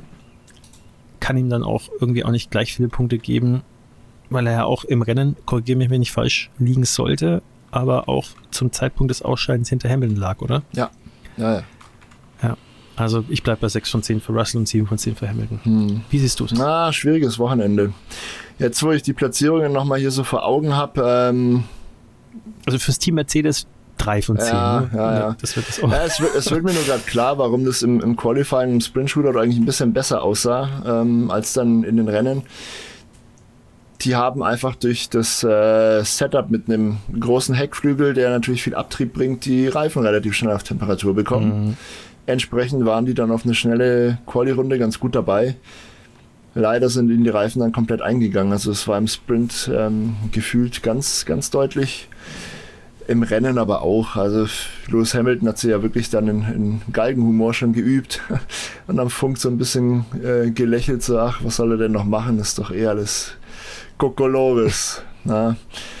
Traurig, äh, traurig, traurig, weil ihm liegt ja Brasilien generell sehr gut als, äh, was, was hat er für einen Titel? Ehrenbürger von Brasilien seit mhm. dem letzten Jahr. Und auch die Strecke, also er hat oft dort gewonnen, ist eigentlich schon Hamilton-Territorium, ja. Wenn er da einfach überhaupt nicht zurechtkommt, dann liegt es mit Sicherheit am Auto, also da brauchen wir gar nicht drüber reden. Ähm, er hat wacker gekämpft trotzdem. Ich glaube auch, auch von mir gibt es dafür sieben von zehn Punkten. Er hat nichts Großartiges vollbracht, also da war einfach nicht mehr drin leider. Sieht trotzdem blöd aus. Und für George Russell bin mir nicht ganz sicher. Der war ja im, am, am, Samstag ganz gut unterwegs. Ne? Platz 4 im Sprint Shootout, Platz 4 mhm. im Sprint. Ähm, da hat er Hamilton im Griff Da sah es eben eigentlich besser aus, ja? als wäre er schneller gewesen mhm. als Lewis Hamilton. Konnte er dann in den Sonntag leider nicht konservieren, die Leistung. Ist danach ausgefallen, wie gesagt. Ähm, ich würde trotzdem dazu neigen, auch George Russell 7 von 10 Punkten zu geben. Der Russell hatte einen besseren Samstag, Hamilton hatte einen besseren Sonntag oder in diesem Fall einen weniger schlechten Samstag oder Sonntag. Die Ansprüche ja. muss man an Mercedes dann ja trotzdem noch stellen dürfen. Mal sehen. Ich glaube, ich hätte ihm auch sieben gegeben, wenn er eben die, diese Strafe nicht. Ja, über die Strafen haben wir noch gar nicht geredet übrigens. Ähm, die Strafen betrafen ja George Russell und beide Alpine-Piloten. Und da ging es mhm. um, äh, ums Behindern von anderen. Ähm, es gab ja diese, diese furchtbare Situation in Mexiko, wo es elendlange Staus gab an der Boxenausfahrt. Dem wollte die Rennleitung in Brasilien jetzt ein bisschen entgegenwirken und ähm, hat eine Direktive rausgegeben, die besagt, dass man in der Fastlane, in der Boxengasse, also da, wo die Autos fahren, nicht stehen bleiben darf. Man kann in, auf seiner, naja, an seiner Box eben rumstehen mhm. und warten, bis man einen guten Zeitpunkt erwischt zum Rausfahren, darf aber die anderen dabei nicht behindern.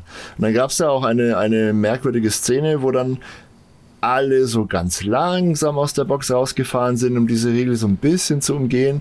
Und Max Verstappen ist da halb auf dem Gras an den allen vorbeigeschossen, weil er schon gerafft hat, so, ey Freunde, ähm, ich muss mal ein bisschen Tempo machen, meine Reifen hier auf Temperatur bringen, bummelt ihr mal wie ihr wollt. Äh, das, das war ein bisschen heikel.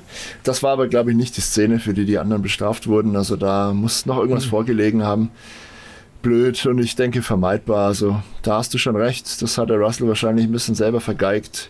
Ich bleibe dennoch bei meiner Wertung. Das geht schon in Ordnung so. Ist, ist ein ja, kleiner Lapsus, glaube ich. Apropos Lapsus, ja. äh, den hat sich Sergio Perez diesmal nicht erlaubt, glaube ich. Ich wollte genau das ah, gleiche sagen. Ja. Sehr gut, sehr schön. Ja, also äh, wir kommen zu Red Bull und damit den, äh, ja, Liedern sozusagen in der, nicht nur sozusagen, sondern es ist tatsächlich auch weiterhin so, wer hätte das gedacht? Also, Sergio Perez 9 in der Qualifikation, 1 Max Verstappen. Sergio Perez 4 im Grand Prix, 1 Max Verstappen. Sergio Perez 3 im Sprint-Shootout, 2 Max Verstappen. Sergio Perez 3 im Sprint, 1 Max Verstappen. Also bei Max Verstappen kann ich auch gleich wieder äh, äh sagen, also diesmal gehe ich in 9 von 10, weil er sich die Butter vom Brot hat nehmen lassen von äh, Lando Norris im Sprint-Shootout. Da kann nice. ich ihm das einfach nicht geben. Also das ist leider, und ich glaube, die schnellste Rennrunde hat er auch nicht, bilde ich mir jetzt ein, weiß ich aber nicht. Das überprüfe ich umgehend und sage ja, dir. Und ich gebe dann so lange Sergio Perez. Hm. Das wirst du jetzt anders sehen äh, und wahrscheinlich gleich die Hände über den Kopf zusammenschlagen, aber ich bin auch weiterhin der Meinung, dass Sergio Perez unter seinen Möglichkeiten bleibt, auch wenn es im Vergleich zu den letzten Rennen oder zur kompletten zweiten Saisonhälfte eigentlich mit die beste Leistung wahrscheinlich war, gebe ich ihm trotzdem nur 7 von 10. Wow, okay. Weil er trotzdem im Red Bull weit hinter dem bleibt, was Max Verstappen macht. Dieses Mal nicht wirklich so weit tatsächlich, war teilweise sehr nah dran, aber es waren trotzdem, wir reden hier, glaube ich, immer noch von drei Zehntel pro Runde und das ist eigentlich immer noch recht viel. Also, aber er, er kommt langsam in Tritt und ich will das auch gar nicht schlecht reden. Ne? Also ich fand, er hat seine Sache im Großen und Ganzen gut gemacht. Das Einzige, was halt wirklich so obvious äh, war, aber man tritt dann halt auch gegen einen zweimaligen Weltmeister den Fuchs der Füchse irgendwie an. Und wenn man dann halt nicht hellwach ist, dann sieht man halt auch alt aus, wie er halt leider in der letzten Runde aussah. Hätte ihm nicht passieren sollen, dann hätte ich ihm wahrscheinlich 8 von 10 gegeben. Ähm, 8,5 wahrscheinlich sogar. Aber ähm, es ist ja schön zu sehen, wie es mit ihm vorangeht äh, und wieder bergauf. Und äh, ich hoffe mal auf zwei schöne Rennen von ihm. Vielleicht sehen wir ihn ja noch zweimal auf dem Podium, vielleicht sogar Stadtkurs, ne? Also er ist ja, ja King of the Streets eigentlich. eigentlich. Vielleicht äh, kommt er ja jetzt wirklich dann zur Höchstform. Wird es wird's ihm, wird's ihm gönnen auf jeden Alles Fall. Alles klar. Also Verstappen 9, Paris 7 von dir, ja? Mhm. Da gehe ich halb mit. ich, mhm. ich äh, behalte das, das äh, Punkteverhältnis bei, gebe aber Max Verstappen tatsächlich die 10 und Sergio Perez 8 Punkte. Ähm, mhm. Verstappen gebe ich trotzdem die 10. Ähm, weil er den kleinen Lapsus, den du ihn da anhängen wolltest, im Sprint-Shootout, der nach wenigen hundert Metern im Sprint gleich wieder korrigiert hat, eiskalt an Lando Norris vorbeigezogen und sich dann einfach überhaupt nichts mehr anmerken lassen. Ähm, und da der Abstand war, glaube ich, auch sehr gering im, im Sprint-Shootout. Also kann schon mal passieren, nicht so schlimm. Dafür hat er im, im Quali, eigentlich irregulären Quali am Freitag, ja, trotzdem schon sehr früh eine sehr gute Runde gesetzt und sich so die Pole gesichert. Ja. Da ist Paris eben nur auf 9 gelandet. Der hat wahrscheinlich eine Sicherheitsrunde eingelegt und wollte dann im zweiten Run angreifen. Ähm, kreide ich den Paris aber auch nicht so an. Ich, ich freue mich bei Sergio Paris auch darüber, dass er eine aufsteigende Form endlich mal zeigt und einigermaßen konsistente Leistung. Ja, ich meine, auch in Mexiko war er sehr gut unterwegs, von seinem blöden Fehler mal abgesehen, aber ja. das kann passieren. Ich, ich habe gesagt, ich kann es schon verstehen, dass er zu Hause sehr motiviert ist und angreift und das war ein Rennunfall. Er hat sich sehr gut verhalten dabei äh, und danach vor allem keine Schuldzuweisung und so. Habe ich ihm hoch angerechnet. Genauso rechne ich ihm hoch an, dass er eine Woche später dann so ein Rennwochenende hinlegt wie in Brasilien. Ähm, Abstände hin oder her, du hast es ja thematisiert, aber was zählt ist, dass er die Positionen einfährt. Ob er jetzt eine halbe mhm. Sekunde hinter Max Verstappen ins Ziel fährt und Zweiter ist oder ein Dritter, wie auch immer, oder 30 Sekunden, ist am Ende des Tages egal. Die Punkte sind die gleichen. In dieser Saison In ist dieser es egal. Saison ist es egal, das stimmt. Wenn es enger zugeht, spielt auch das eine Rolle. Ähm, mhm. Aber es sieht gut aus für ihn ähm, in der in der Fahrerwertung. Also seinen zweiten Platz hat er konsolidiert auf jeden Fall. Lewis Hamilton hat nicht viele Punkte geholt. Ähm, Und neben Lance Stroll würde ich Sergio Perez auf jeden Fall auch zu den Gewinnern des Wochenendes zählen. Also freut mich für beide, dass es bergauf geht. Die wurden ja wirklich. Gab ja auch viele Verlierer, ja, also von daher gehe ich damit, ja. Ich meine, ja. die beiden wurden viel aber gescholten, auch zu Recht, auch von uns, ja. aber ähm, entsprechend muss man auch würdigen, wenn sie doch endlich mal wieder ihr Potenzial ausschöpfen und gute Leistung abrufen. Deswegen Paris von mir acht Punkte. Max Verstappen, naja, gut. Brauchen wir nicht drüber reden, ja. Also, brutal, einfach nach wie vor, eiskalt, holt sich, was es zu holen gibt. Die schnellste Rennrunde hat übrigens Lando Norris äh, sich geholt im Rennen. Die hat er jetzt nicht bekommen, der Verstappen, aber ich glaube, das kann er verschmerzen. Er hat eh schon genug Punkte. Max Verstappen wäre jetzt übrigens auch äh, alleine Konstrukteursweltmeister. Man könnte ihn alleine auch nicht einholen, selbst wenn, keine Ahnung, selbst wenn er mit Nick de Vries im Team fahren würde, der null Punkte geholt Wobei, hat. Ganz richtig ist es ja nicht, äh, weil oder, oder hast du das äh, statistisch irgendwo rausgelesen oder hast du es jetzt nur von den Punktenständen? Weil du darfst nicht vergessen, dann äh, werden ja alle ja, nach oben ein. Mit der Punktanzahl, also, die er jetzt halt hat, äh, und wenn man sich die Tabelle anschaut, also klar, ja. ich habe jetzt nicht alles händisch nachgerechnet und alle hochgestuft, ja. aber so wie es jetzt halt steht, ist ja eh nur ein Gedankenexperiment. Ja, es ist so oder so gigantisch. Auch also, genauso, äh, genauso albern ist die Statistik. Ähm, Sergio Perez ist äh, Zweiter in der Fahrerwertung. Der Abstand von Sergio Perez zum letztplatzierten Logan Sargent ist aber deutlich geringer als zum ersten Max Verstappen. Äh, also wollen wir damit sagen, dass verrückt. Logan Sargent eher Vize-Weltmeister wird, als dass Sergio Perez. Das sagt ja auch schon vieles Ach, aus. Es, ne? es ist einfach absurd. Also Max Verstappen fährt eine komplett surreale Saison und auch deswegen freue ich mich trotzdem, dass die bald vorbei ist, weil wir wünschen uns alle ein bisschen mehr Spannung an der Spitze. Millionen von Verstappen-Fans werden jetzt nur mit dem Kopf Nein, nein, ich habe nichts dagegen, dass Verstappen nein, gewinnt, aber die anderen sollen es ihm ruhig schwerer machen. Ja. Also er hat ja jeden Sieg verdient. Ja. Wenn die anderen ihren, ja. ihren Shit halt nicht auf die Reihe kriegen, dann ist das ja nicht sein Problem. Also absolut auch, Respekt dafür. Ich wünsche mir, dass die anderen ihren Job besser hinkriegen. Dann bin ich mal gespannt. Äh, es wird jetzt ziemlich genau eine Woche dauern, bis dann äh, in Las Vegas das vorletzte Rennen der Saison steigt. Da bin ich dann tatsächlich schon in Hongkong. Ähm, das wird sportlich. Nee, stimmt gar nicht. Da bin ich in, da bin ich in Seoul tatsächlich. Äh, da bin ich auch mal gespannt, weil da muss ich mir nämlich noch eine äh, Sportsbar suchen, die Formel 1 zeigt. In Hongkong bin ich dann die Woche drauf zum Saisonfinale und da kenne ich schon eine.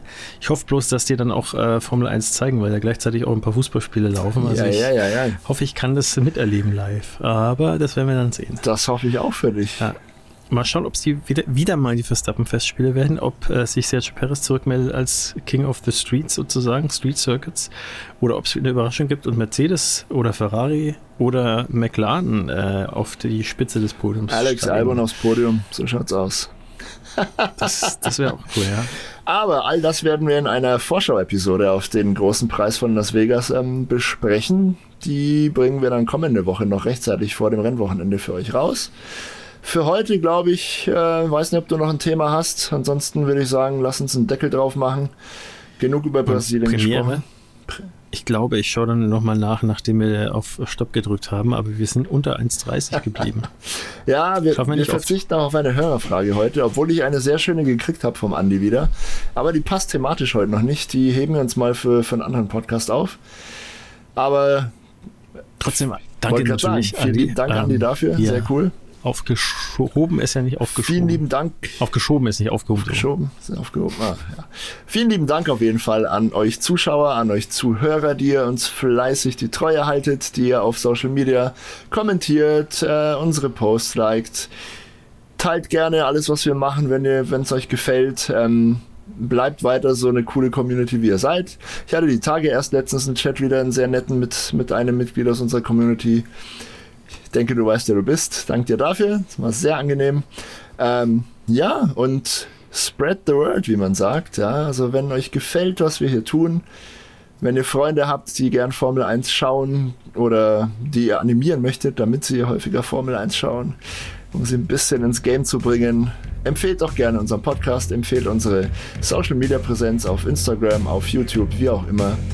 Tausend vielen lieben Dank dafür. Bevor es jetzt viel zu lang wird, sage ich Adios, Ahoi und bis nächste Woche. Bis in Las Vegas. Ciao. Ciao.